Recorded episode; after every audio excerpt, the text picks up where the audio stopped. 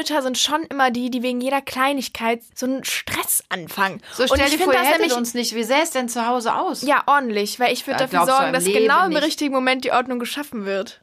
Man muss Genau, da ein wann Gefühl ist denn der richtige Moment? Der richtige Moment ist der, in dem ich gerade Lust dazu habe. Nein, Aber Lilly, aber ihr entschuldige, seid wirklich unentspannt Lilly, manchmal. Das Leben ist keine Zuckerwatte. Ich kann auch nicht immer nur Dinge machen, auf die ich total Bock Mhm. habe. Hallo ihr Lieben, ich bin Janine Kunze. Und ich bin Lilly Marie Buda. Genau, und die Lilly ist meine Tochter und wir wollen euch in Kunstes Kosmos ja mit Themen, die uns beschäftigen und uns als Familie wirklich die Wochen, Monate und Jahre bestücken, einfach ein bisschen in unserem Podcast unterhalten und wir hoffen, ihr habt genauso viel Spaß beim Zuhören wie wir beim Bequatschen. Hallo ihr Lieben, hier sind wieder Janine und Lilly.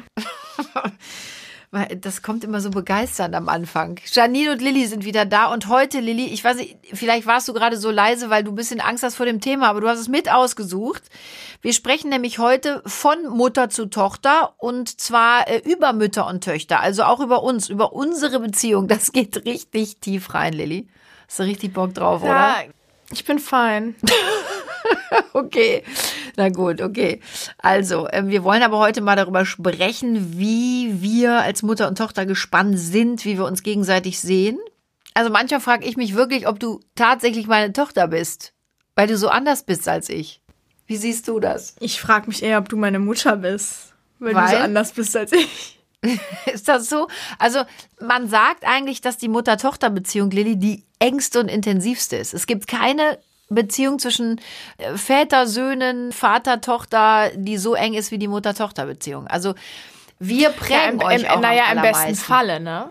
Ich denke auf jeden Fall, dass es auch Menschen geben würde, die das bestreiten, ne? Weil wenn man das Glück hat, irgendwie in einer ja, heilen Familie groß zu werden, dann ist es sicherlich irgendwie so. Aber es gibt ja auch eben Umstände, die das vielleicht nicht zulassen. Ich meine, du als Pflegekind oder ähm, Menschen, die adoptiert sind, die in schwierigen Familienverhältnissen groß werden, wie auch immer. Ich denke, da gäbe es auch einige, die das vielleicht bestreiten würden, dass eben die, Du, definitiv, die Bindung aber zur wir- Mutter die innigste ist. Wir gehen mal von einer normalen Mutter-Tochter-Beziehung aus und da ähm, haben jetzt Naja, auch neueste normal? Studien, da haben auch neueste Studien äh, wirklich nochmal ergeben, dass die Bindung zwischen Müttern und Töchtern wirklich die innigste ist, dass sogar ähm, die Synapsen quasi miteinander fast verbunden sind. Das heißt, wenn es mir schlecht geht, merkst du es und umgekehrt auch. Also, dass man eine extrem enge Verbindung hat.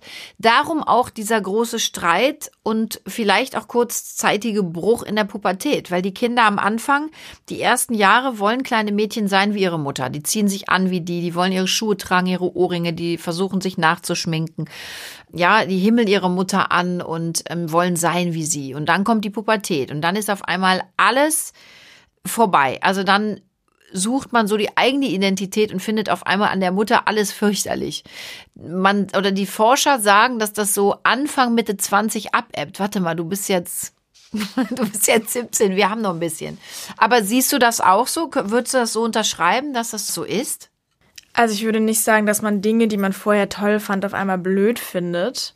Natürlich ist es so, dass man als kleines Mädchen sind halt eben die Eltern natürlich das, das Vorbild, ne? Also man Nee, es geht nicht um die Eltern. Wissenschaftlich erwiesen ist es bei den kleinen Kindern die Mutter. oder die Mutter. Dann, dann ist halt die Mutter natürlich irgendwo das Vorbild, an dem man sich so orientiert und denkt, auch Mensch, ähm, so will ich auch mal werden. Ne? Es gibt ja auch ne, dieses, wenn man im Kindergarten erzählt, ist ja oft, ich, ich will werden wie meine Mama, wenn ich groß bin. Oder wenn Kinder im Kindergarten gefragt werden, was willst du mal werden, dann Ja. sind das häufig die Berufe der Eltern und eben auch der Mutter oder was auch immer. Weil man natürlich auch einfach noch, ja, der Wahrnehmungsbereich oder die Einflüsse sind ja auch noch in dem Alter viel komprimierter, würde ich sagen. Man hat ja selber noch nicht so dieses, wenn ich mich jetzt mit meinem sechsjährigen Ich vergleiche beispielsweise, dann bin ich ja heute viel aufgeklärter und viel irgendwie, ja, viel mehr darüber informiert, welche Möglichkeiten mir offen stehen und wie viel es auf der Welt überhaupt gibt und bin mir auch einer gewissen Verantwortung bewusst, die du als Kind natürlich nicht hast. Da ist alles so Bullabü.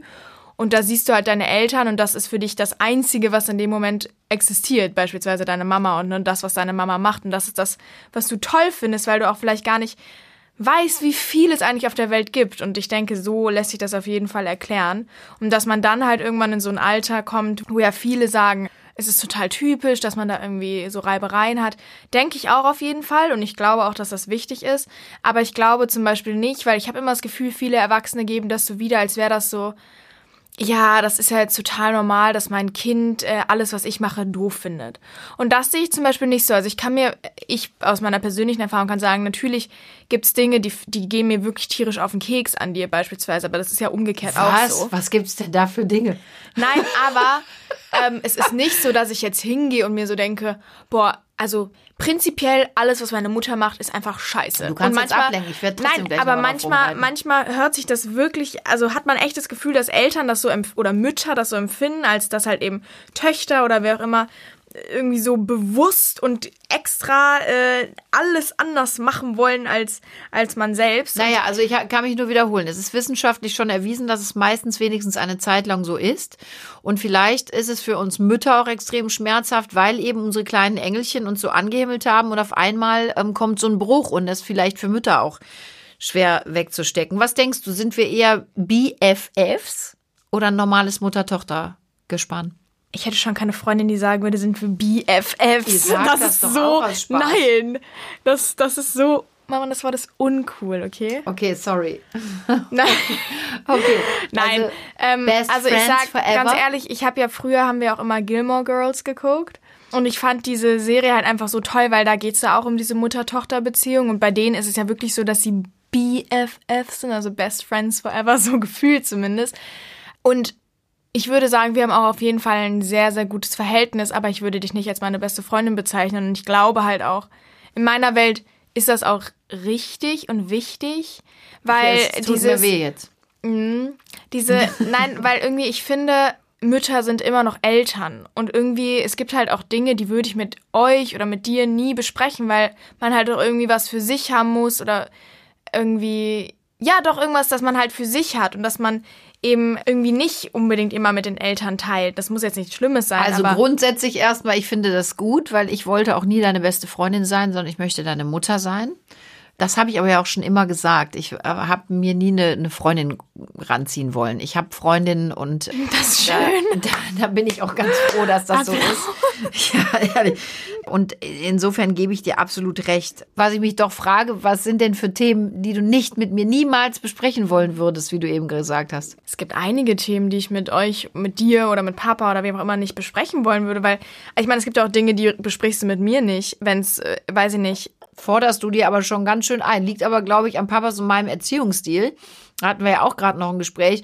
Also ihr äh, seid schon echt grenzübergreifend oft. Das ist, ähm, ja, ich glaube, wenn man versucht, auch ein cooler Vater, eine coole Mutter zu sein, bezieht man die Kinder extrem viel ein. Und ich glaube wirklich, dass dann schon oft schwierig auch ist zu ja, oder diese Grenze zu wahren, dass man einfach sagt, okay, komm, das sind die Eltern, die brauchen da jetzt ihre Ruhe. Ihr wollt ja auch immer alles wissen und ihr wollt in alles einbezogen werden, in jede Planung, ihr wollt, ihr, ihr redet überall mit. Aber uns Ja, aber sprecht ihr mitreden das ist ja, ja auch was ab oft. anderes, als wenn es gibt ja auch Dinge, die würde ich gar nicht ansprechen in eurer Gegenwart Zum zum Beispiel? Beispiel. Ja, die sage ich jetzt hier. Ja, weil es würde mich jetzt wirklich äh, interessieren. Nein, aber es gibt ja einfach Dinge, die, die bespricht man nicht mit Eltern oder mit der Mutter und also in meiner Welt. Und ich, ich kenne auch, ich würde sagen, bei meinen Freunden ist es auch so, weil äh, Ne, alleine wenn ihr Eheprobleme hättet, äh, würdest du dich ja auch nicht mit mir hinsetzen und dann darüber reden. Das sind ja, das sind ja einfach so banale Beispiele, wo ich jetzt, wo ich jetzt auch nicht, du nicht mit mir und ich nicht mit dir drüber reden würde, denke ich. Hast du Eheprobleme? Ja, ich habe massive Eheprobleme. Was hat dich geprägt von mir oder an, an mir, wie sagt man das? Also gibt es etwas, womit ich dich geprägt habe? so ist richtig. Ja. Wie habe ich dich geprägt? Wie habe ich dich geprägt? Entschuldige bitte. Ich glaube, man einem selbst fällt das oft gar nicht so auf, aber wenn man, wir kriegen ja auch oder ich krieg oft zu hören, äh, du bist echt das Mini-Me von deiner Mama. So und dann denke ich Das immer so, äh, macht dich richtig, macht dich sauer, ne? ja, das denkst du zum Beispiel wieder. Ich bin in deiner Welt sowieso nur sauer anscheinend.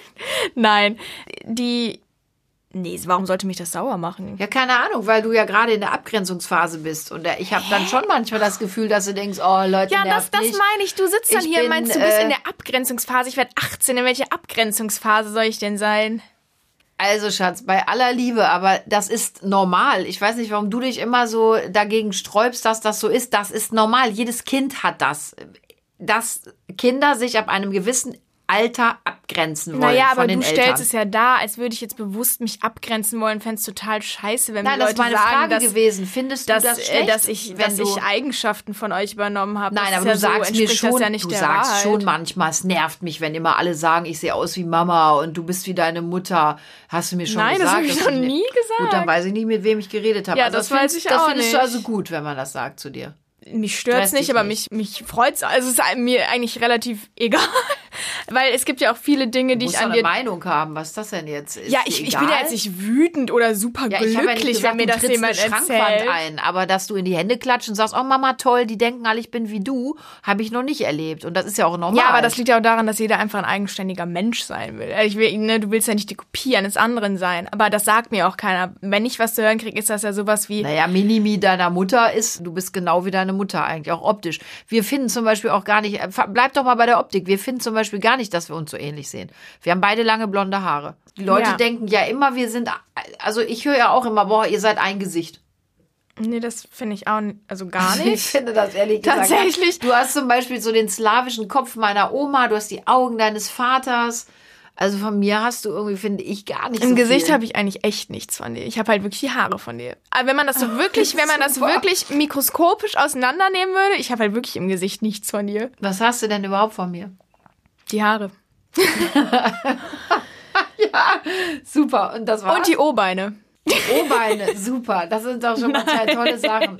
Nein, Du willst nein. sagen, ich habe O-Beine. Nein, ähm, da, du hast mir immer gesagt, oh, du hast die gleichen O-Beine wie ich. Aber du hast doch keine O-Beine. Das hast du Dass gesagt. du O-Beine hast. Ja. Aber manchmal frage ich mich wirklich, auf welcher Ebene oder mit wem ich überhaupt kommuniziere, dass du Ja, und ich frage O-Beine mich hast. dasselbe.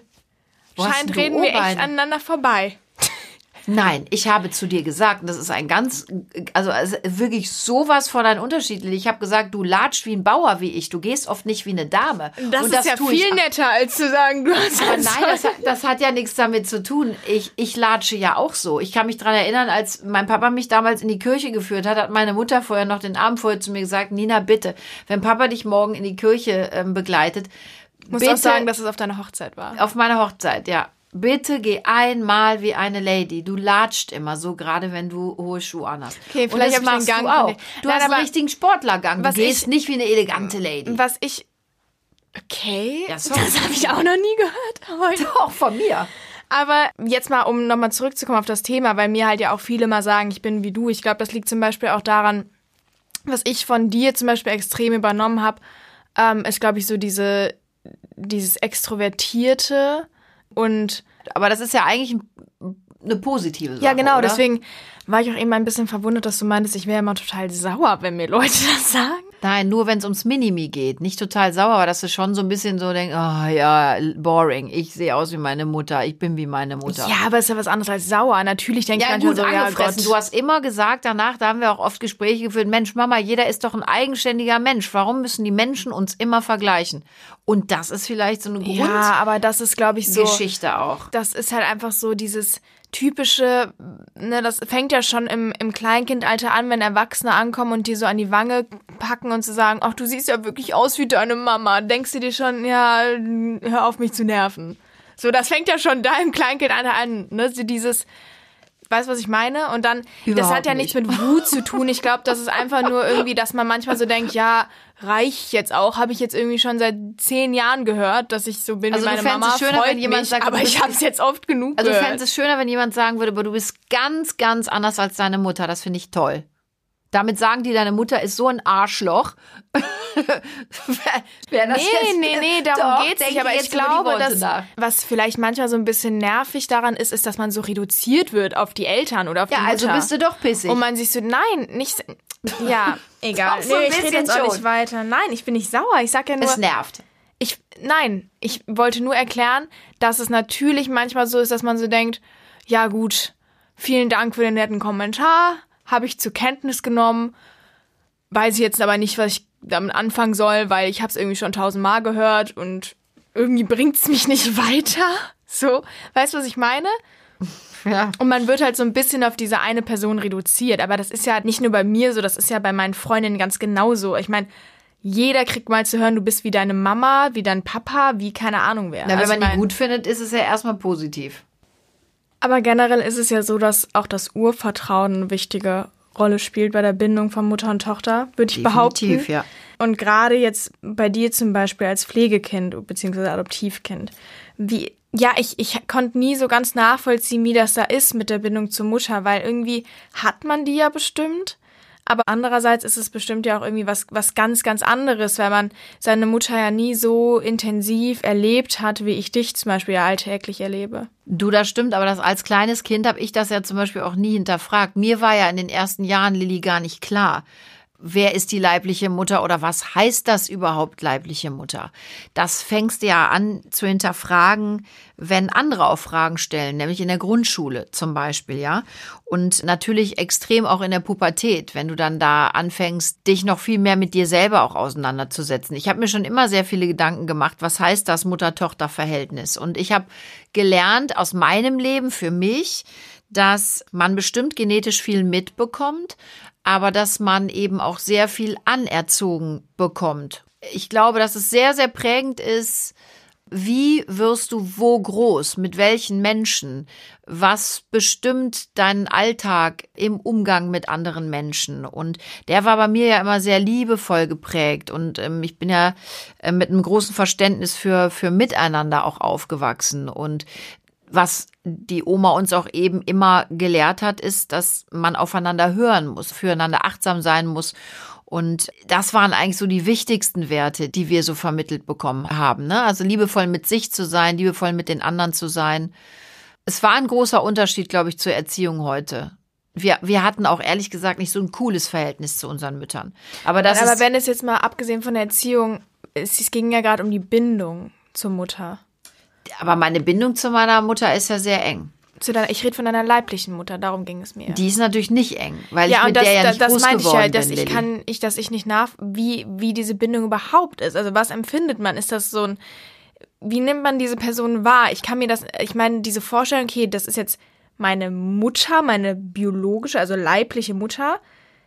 Aber dann habe ich halt eben auch noch eine Frau, die ich eigentlich mehr als Mutter empf- Weißt du, was ich meine? Wie, wie kann man diese Bindung beschreiben? Mhm. Also, weil irgendwie ist das ja nicht so diese typische Mutter-Tochter-Bindung, dieses, ne, wie bei uns, ja, das ist meine Mama und ähm, ich habe dieses Urvertrauen von ihr mitbekommen und bla bla bla bla bla, ne? Also eigentlich ja sehr positiv. Und bei dir ist es ja so, du hast irgendwie zwei Frauen und die eine ist zwar deine leibliche, biologische Mutter und dann fragt man sich, hast du dann ein gewisses Urvertrauen oder ist, hast du gar kein Urvertrauen und, und deine Pflegemama hat irgendwie trotzdem, naja, so ein gewisses Vertrauen dir aber schenken können, auch wenn es nicht Urvertrauen war und von deiner Mama hast du gar nichts und auch gar keine Bindung gespürt oder irgendwie eine andere. Du weißt, was ich meine, oder? Also ein Urvertrauen wird dir, glaube ich, als Kind erstmal weggenommen, wenn du ähm, weggegeben wirst. Ich glaube, da ist schon mal, auch wenn man noch extrem klein ist, und das war ich, ein großer Bruch. Da gebe ich dir vollkommen klar, recht. Ja. Auch Bindungsstörungen gibt es ganz viele, die nämlich zum Beispiel dadurch entwickelt ja. werden. Und da ist halt die Frage, hat man überhaupt eine wirkliche Bindung zu seiner Mama und wie ist die Bindung zu seiner Pflegemama oder gerade jetzt bei Also ich habe eine extreme Bindung an meine Pflegeeltern und meine Pflegefamilie, weil das die Menschen sind, mit denen ich groß geworden bin. Und meine Mama hat mir Urvertrauen wieder gelehrt, beigebracht und das mitgegeben. Und darum ist für mich ja auch der Spruch, Blut ist dicker als Wasser, ähm, ehrlich gesagt äh, nicht ganz richtig, weil ich ja glaube, dass du durch das, was du Menschen mitgibst, auch über eine lange Zeit, das ist viel, viel bindender. Ich habe zu meiner ja auch, leiblichen genau. Mutter, ich bin mit der nicht groß geworden, Lilly. Das heißt, da ist wie, aber wie ist das? Ist das? Also kannst du beschreiben, ist das eher sowas wie ja, man, eine freundschaftliche Bindung, dass man denkt, okay, oder eine Bekanntenbindung, man kennt die Nein, Person, ist eine mal. nett. Dafür hatte ich viel zu wenig Kontakt Okay. mit ihr. Also für mich war das, wenn ich dann da war, immer, das war eine sehr schöne Frau, das war eine sehr coole Frau. Die war mir Klamottenstil technisch auch viel ähnlicher. Äh, Das fand ich super, was die gemacht hat. Aber die emotionale Bindung, Ja. die habe ich zu meiner Mama aufgebaut. Okay. Und ähm, das ist auch die für mich viel wichtigere Bindung. Ich habe zum Beispiel ganz viele Charakterzüge, Charaktereigenschaften, die habe ich definitiv und darüber bin ich mir im Klaren von meiner leiblichen Mutter. Ich bin ja jemand, der auch ähm, sehr aufbrausend ist. Ich bin sehr emotional. Biologische Gebundenheit, aber keine emotionale. vielleicht. Richtig, ohne Nein, Witz. weil und was- das ist so. Das, das habe ich extrem extrem. Und ich weiß auch immer genau, und das ist auch spannend, ich habe das als sehr positiv immer empfunden. Ich wusste immer ganz genau, woher was bei mir kommt. Und das weiß ich heute noch. Also ich habe so Momente, wo ich genau weiß, okay, das habe ich gelernt, das hat man mir mitgegeben. Oh, das ähm, habe ich jetzt äh, gentechnisch vererbt bekommen. Weil was ich ja zum Beispiel auch mega interessant fand, du hattest das ja eben angesprochen, dass diese Forscher des Journal of Neuroscience, ich hoffe, ich habe das richtig ausgesprochen, ähm, eben ja festgestellt haben, dass eben die Gehirne von Mutter und Tochter genetisch so programmiert sind, dass sie sich sehr gut ineinander hineinversetzen können. Also sprich, dass Mütter auch oft ja fühlen, wenn es der Tochter schlecht geht oder ne, ich kann zum Beispiel ein Beispiel erzählen, als ich damals auf Klassenfahrt mal war in der Grundschule, habe ich mir eine Platzwunde geholt. Oh. Ja. Weil ich ein Vollidiot war, ist auch egal, auf jeden Fall. Passiert. Weiß ich noch, dass als bei dir zu Hause angerufen wurde, ähm, ne, dass wir auf dem Weg ins Krankenhaus sind und ich muss genäht werden und bla bla bla bla bla, dass du mir irgendwann nachher erzählt hast, dass du in der Nacht nicht schlafen konntest, weil du das Gefühl hattest, irgendwas stimmt nicht. Und oh, da habe ich mir zum Beispiel immer die Frage, also ich meine, daran sieht man ja, okay, irgendwie scheint es ja wirklich zu stimmen, dass Mütter das nachempfinden können. Ich habe das auch schon öfter erlebt, wirklich auch bei Freundinnen. Einmal war es zum Beispiel so, dass sich eine Freundin von mir den Arm gebrochen hat. Und man kann mir das jetzt glauben oder nicht. Die Mutter stand auf einmal auf dem Schulhof und alle waren so, Hä, wo kommt die denn jetzt her? Und die ist gekommen und meinte, ich habe das Gefühl gehabt, es stimmt irgendwas nicht, ist alles okay. Und die Erzieher hatten die noch nicht angerufen.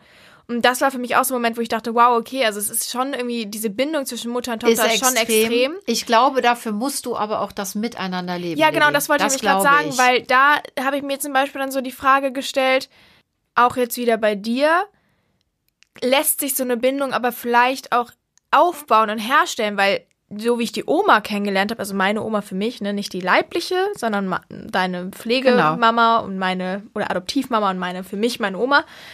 Äh, bei der hatte ich schon auch immer das Gefühl, dass sie auch dieses Nachempfinden hat und gemerkt hat, wenn es dir nicht gut geht oder bla, Genau, und ich, ich glaube zum Beispiel. Ich ähm, immer mit meinem bla bla bla. Ja, gut, aber ich glaube zum Beispiel wieder dem, was vielleicht auch viele Forscher ähm, an Theorien aufstellen, durch meine Lebenserfahrung, durch das, was mich geprägt hat, dass man das definitiv auch aufbauen kann. Ich glaube, dass meine Pflegemutter näher an mir dran ist und es auch immer war als meine leibliche Mutter war. Ich glaube, meine, meine äh, leibliche Mutter hätte nicht dieses Gefühl zu mir so gehabt und gemerkt, wenn es mir irgendwo nicht gut geht. Und äh, das hat die Oma eben immer gehabt. Und ich bin mir ganz sicher, dass man das aufbauen kann, auch im, in der Gemeinschaft, die man lebt, in dem Miteinander. Das ist ja auch bei Paaren so, Lilly.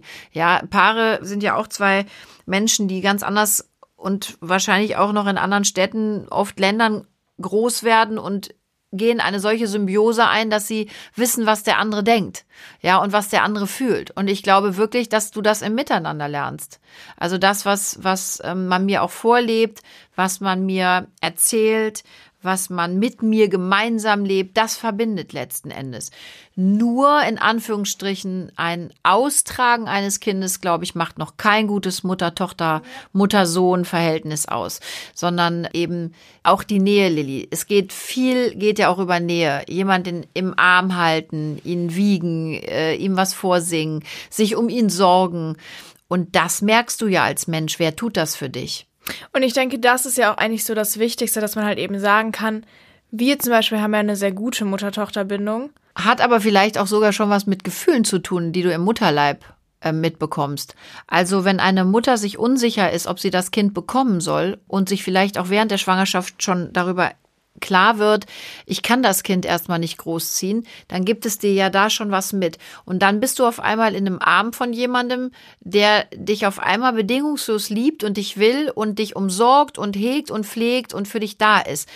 Also ich glaube wirklich, es ist eine Kombination oder das, was wir werden, ist eine Kombination aus vielen Dingen. Ja. Aber eigentlich ja auch ein Zuspruch für das Pflegekinderdasein und das Adoptivkinderdasein, eben um zu sagen, wir können alle alles lernen und alle miteinander auch zusammenwachsen. Da sieht man mal wieder, dass die Genetik nicht halb so wichtig ist wie die Interaktion im Endeffekt ne, mit Menschen und die. Aber hast du das gedacht? Hast du das jemals in Frage gestellt? Nein. Nein, ich wollte es nur nochmal festhalten, dass eben genetische Faktoren eben nicht oft nichts wirklich aussagen, sondern es eher darauf ankommt, wie ist man miteinander, wie interagiert man, wie geht man mit Menschen um und wie verhält man sich ne, jemandem gegenüber? Und das ist eigentlich im, im Grunde das viel, viel Wichtigere. Und das ist ja auch das, was du in deinem Leben gelernt hast, dieses es ist nicht unbedingt wichtig, wo ich herkomme, sondern es ist ja viel wichtiger, wo ich, wo ich lande und wo ich bleibe. Ja, das glaube ich auf jeden Fall. Und vor allen Dingen, was ich auch für mich annehme und was ich daraus mache. Es gibt ja auch negative Eigenschaften, die man an sich selber entdeckt und wo man dann auch sagt, da muss ich an mir arbeiten. Das ist ja auch eine Erkenntnis, die gibt dir vielleicht aber wieder jemand anderes mit und nicht das leibliche Elternteil. Weißt du, wie ich das meine? Mhm.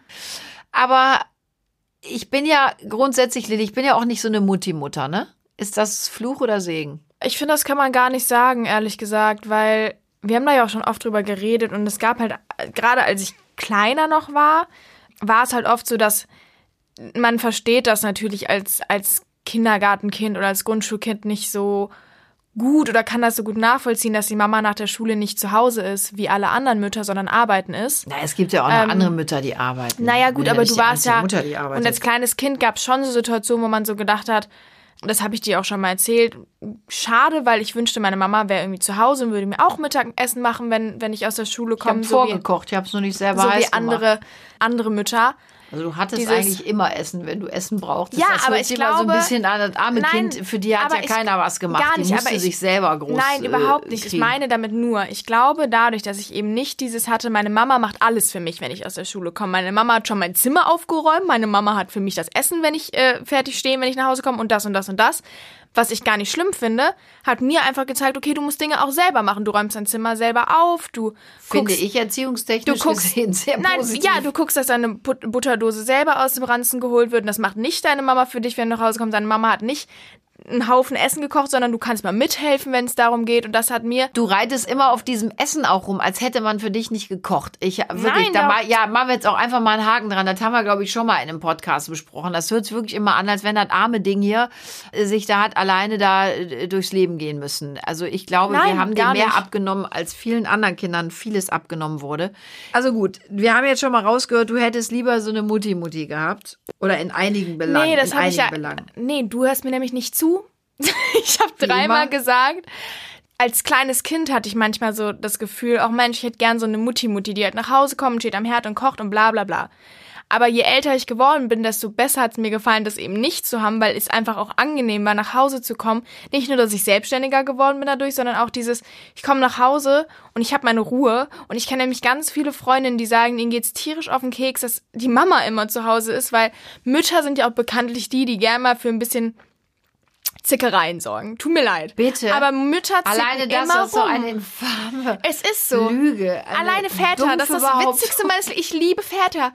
Wir lachen uns immer tot darüber mit meinen Freundinnen, weil die sind alle gleich. Die schalten halt wirklich auf Durchzug. Ich, ich finde das richtig krass. Wenn, wenn ich mitkriege, wenn du zum Beispiel dich irgendwie darüber aufregst, dass irgendjemand seine Jacke nicht weggehangen hat, ne? Oder jemand hat sein. Stopp, könnten wir es ganz kurz verifizieren. Die Jacke nicht weggehangen. Ich komme nach Hause und fall erstmal über den Berg und da kriege ich einen Vogel. Ich möchte einfach in ein aufgeräumtes Haus kommen. Ist das ja. zu viel verlangt? Oder ist das wirklich so ein Akt, ob ich jetzt die, ich komme rein und hänge meine Jacke an eine Garderobe? Nein, ihr kommt rein und schmeißt die Jacke auf den Boden. Mütter sind so Ordentlich, nein, ihr Lilly, macht, nein, ordentlich. ihr macht euch das Leben einfach kaputt mit eurer komischen Art manchmal. Wirklich, ich mir so, das Leben könnte so entspannt sein. Man kommt nach Hause und legt seine Jacke Warte. kurz neben sich und räumt sie nachher weg. Nein, Ganz alles kurz. muss direkt Ordnung äh, haben. Ganz kurz, sagt das sein. das Mädchen, dass wenn es mal seine fünf Minuten hat und sein Zimmer picobello aufgeräumt ist, kaum einer da rein darf, weil wir könnten ja ein Haar verlieren. Bis ist das dieselbe, die da aus dir spricht? Ja. Weil du bist so wirklich so krank penibel, wenn du mal gerade Bock drauf hast. Ich rede davon, häng eine blöde Jacke anhaken.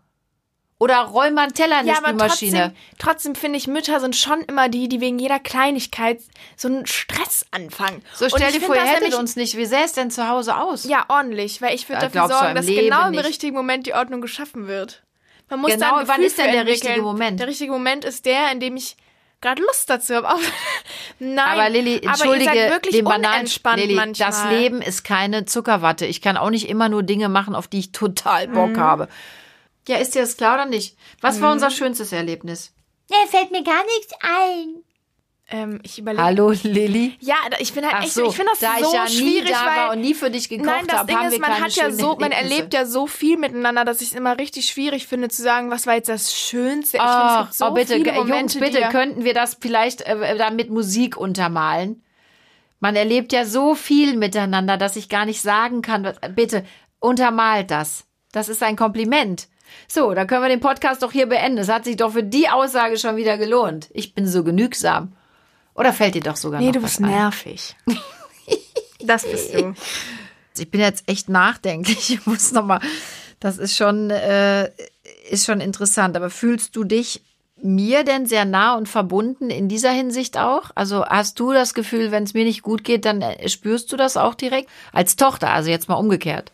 Ich hatte zum, bis jetzt das Glück, dass ich noch nicht erfahren musste, was es heißt, irgendwie zu spüren, okay, die Mama befindet sich gerade wirklich in einer sehr, sehr schwarzen Blase oder so, weil irgendwas passiert ist. Und da, da ist ja eher ein Glück bis jetzt, dass ich das noch Bin- nicht nachempfinde. Also, ne, weißt du, weißt, verstehst, Ich was ich weiß meine. das absolut, wie du das meinst. Ich bin wirklich mal gespannt, wenn es mal so weit kommen sollte, aber ich hoffe, es bleibt uns noch lange erspart, ob du das dann merkst, weil das würde mich wirklich interessieren, ob Ja. diese Bindung eben auch Ich war auf jeden Fall in der so roten ist. Blase, als mein Kopf geblutet hat, nicht in der schwarzen. Aber das hast du ja Siehst auch du, und ich habe es gemerkt. direkt gemerkt. Ich, hab, ich konnte die ganze Nacht nicht schlafen, habe gedacht, boah, irgendwas stimmt nicht. Und weißt du, was da wieder war?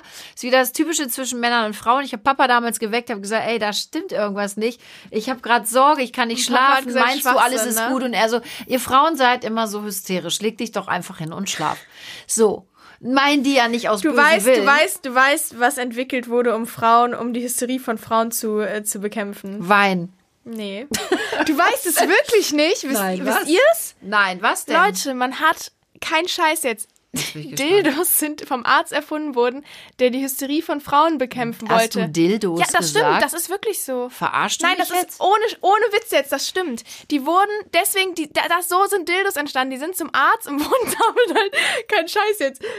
Aber normalerweise brauchen doch die Männer den Sex, um Ja, pass auf, runterzukommen, deren Hysterie sollte damit bekämpft werden. und dann sind die Frauen super gerne dahin gegangen und irgendwann haben die dann rausgefunden, dass es halt eben zur Lust der Frau führt, was auch immer. Aber so sind Dildos So entstanden. Leute, da werde ich 46 Jahre alt und muss mich von meiner Tochter, der 17-Jährigen, belehren lassen. Und im Grunde willst du mir sagen, hol dir mal ein Dildo, kommst du auch mal runter, Mutter. Na, oh Gott, ja. ja gut, nee. ich habe bald Geburtstag. Herzlichen Glückwunsch. Also ein Dildo sollte mich in diesem Moment der Sorge des Nein, ich wollte gerade nur, weil du das angesprochen hast, weil der? Papa- weil der ich bin Papa- gerade wirklich fertig. Nein, weil du Ich- gesagt hast, dass der Papa dich als hysterisch betitelt hat. Und es war früher sehr gängig, dass man gesagt hat, Frauen seien hysterisch. Und so ist das zustande gekommen. Haben wir aber doch auch eine gute Ausrede. Wenn wir demnächst nicht mehr können, dann ähm, arbeiten Mama, wir ja, mit nein, unserem möchte Dildo mit und wenn der nicht- Mann ich dann komisch guckt, sagen wir, ich bin gerade hysterisch. Ja, ich, bin möchte gerade darüber. nicht weiterreden. Wir gehen jetzt kochen. Ich koche jetzt was. Zerstörst das ist zum Beispiel Bindung Kochen gerade. ist zum Beispiel, Kochen bringt mich runter und auch nicht ein Dildo. Ich komme gar nicht drüber. Also wie ich damit jetzt umgehen soll, das verstehe ich nicht. Ich gehe mir jetzt ein Dildo kaufen. Mama, nein. Hast du einen? Bringt er dich runter? so, sie geht. Das war's jetzt. Lilly, ich muss nach Hause. Ein Dildo. Wir brauchen eine Pause.